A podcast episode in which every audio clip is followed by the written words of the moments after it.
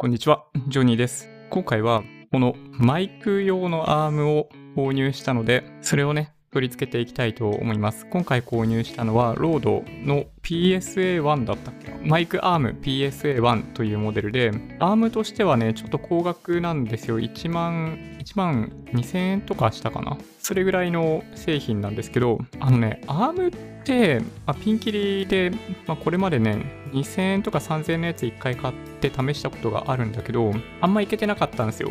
あの一つはね重量に耐えられない調節が効かない長さが短いっていうアームとしてはちょっとね使い物にならないくらいあんまりいけてない製品だったということもあって今回ね土定番ではあるんですけどロードの PSA1 を購入したのでそちらを開封設置していきたいなと思っています、ね、大きいんだよな。こんな感じの箱に入ってます。マイクが邪魔で見えないと思うんですけど、一部分ね。ロード PSA1 スタジオアームということで、簡単に言うとただのアームなんですけどね。これね、まあ物としてやっぱかなりしっかりしてるんですよ。向き逆かなスタジオアームで1箇所関節部分がついてて、一辺の長さが80センチぐらいだったかな。それでマイク用のネジがついてて、まあ、どんなマイクでも大体取り付けられますよっていう、そういうタイプのアームですね。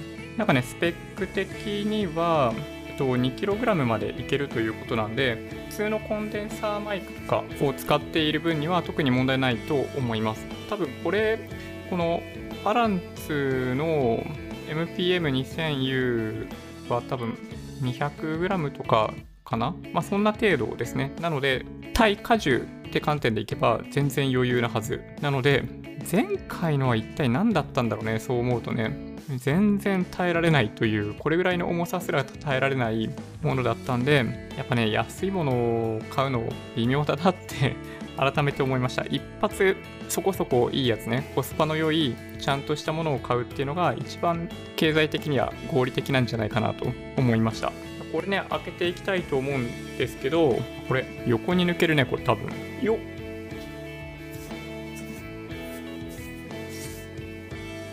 白いテーブルに白い箱で何にもわかんないんですけど。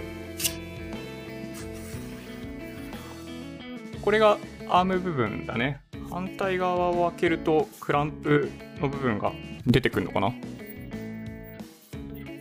この箱はあそうだね。これクランプ用のネジというかなんというかがこれに入ってこれはあのネジネジ変換用の穴ってやつかな？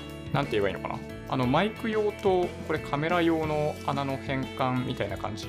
あともう一つ入ってるのがあれこれがクランプだね。これ何に使うんだ？ちょっとわかんないな。これは一目でわかる、えークランプクランプといえばクランプなんだけどん？どう取り付けるんだろうなこれアームを取り出します一瞬ねダンちゃん取りに行ってきますちょっとダンちゃんで開けてっかな？あ、いいね。切りやすい。よっ。いや、この重量感がやばいな。これだね。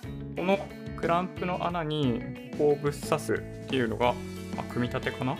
このクランプで机に挟んで、この穴つけて、これ何やっぱり？これなんだ？これクランプ方式じゃない人のためのパーツかな？って気がしてきた。だいたいポールとか立てるときも、クランプ方式か、サイズ的にこれなんか合うからやっぱそうかもしれないな。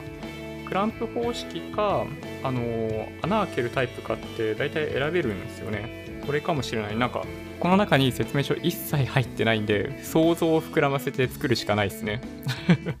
まずは、これね、ピントが合わないね。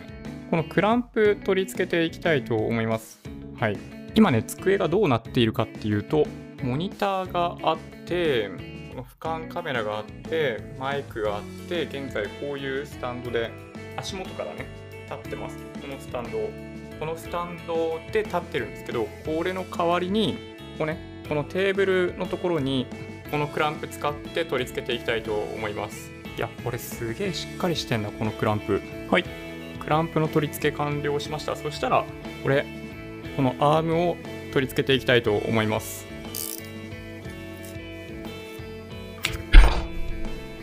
なるほどね。なるほどね。テンションかかってんだ、これ。いやー、すべてをなぎ払ってしまうかのような力。いやこれはすごい。なるほど。これね気をつけようね。開けるときめちゃめちゃテンションかかってるこれ。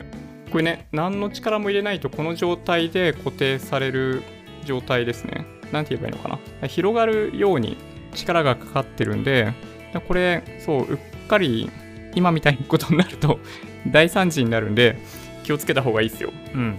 これをさっきの穴につけてでほっとくと上に伸びてっちゃうんだけどえっとこの力とかってどうやって調整するんだ固定の仕方がわかんないな。とりあえずでもつけてみるか。つけるのはこのマイクですね。ちょっとね本当はね別マイクを使ってこれの取り外しやってる時はこのマイク使うべきじゃないと思うんですけどやってっちゃいます。はい、えー、取り外し完了しました。これ手で持ってると音質としては一番いいんではないかなと思います。これを取り付けるんだけどこれねこれ無理だなマイクを回さないといけない。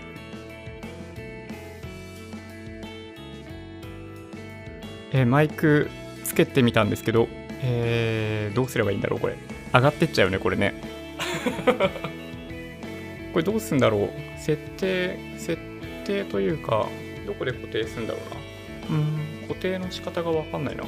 これちなみに機能的にはねこれ、まあ、ぐにゃぐにゃ動く系なんで非常に使い勝手がいいんですけどこれなんかどっかできんのかな？これでもなんかよくわかんないけど固定されたな。ん？なんで止まったんだ？これね、ちょっとケーブルが今、ここに見えちゃってますけど、これ後で綺麗にするとして、なんかちょっと汗かいてきたな。きっとね、どこかを調節してあげることで、なんかその、大体モニターのアームとかもそうじゃないですか。上に上げる力が強い状態になってて、それをなんかモニターのアームとかだと六角とかで調節してあげると、上にも下にも下がらないちょうどいいところで調節できて、手でモニター動かせるみたいな感じになったりするんで、まあ、それに近い機能がきっとこのアームにもあるんじゃないかなという気がするんだけどね。気がするんだけどちょっとよくわかんない。うん。のでこれマニュアルかなんかをオンラインで調べて設定するしかないかもね。はい。というわけで今回はロードの PSA1 を開封設置してきました。ちょっとねマニュアルが入ってなかったりとかで必ずしも優しくないような気がするんですけどね個人的には。優しくないような気がするんですけど耐荷重2 k g っていうのはかなり魅力ででしかも一辺一辺じゃないのかな？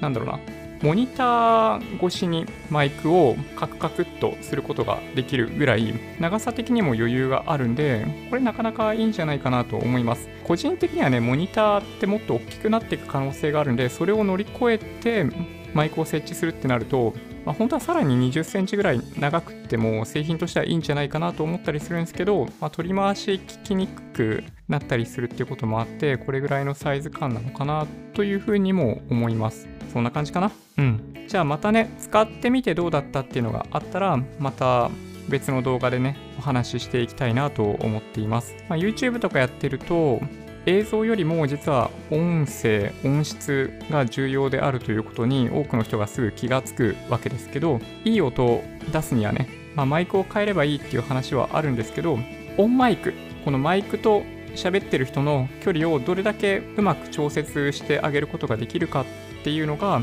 音質を良くする上では最も重要だったりするんでマイクアームっていうのは、まあ、YouTuber だったらね必須アイテムなんじゃないかなというふうに思いました。今までのスタンドタイプよりも柔軟性が非常に高いこのロードの PSA1 に関してはもうちょっとね使わないと何とも言えないんだけど今んとこ設置したタイミングでは楽しく使えそうな気がしています。ワクワクしてます。はい。じゃあそんな感じで今日は動画を終わりにしていきたいと思います。もし今回の動画が参考になったって方は高評価ボタンをお願いします。合わせてチャンネル登録していただけると嬉しいです。それではご視聴ありがとうございました。バイバイ。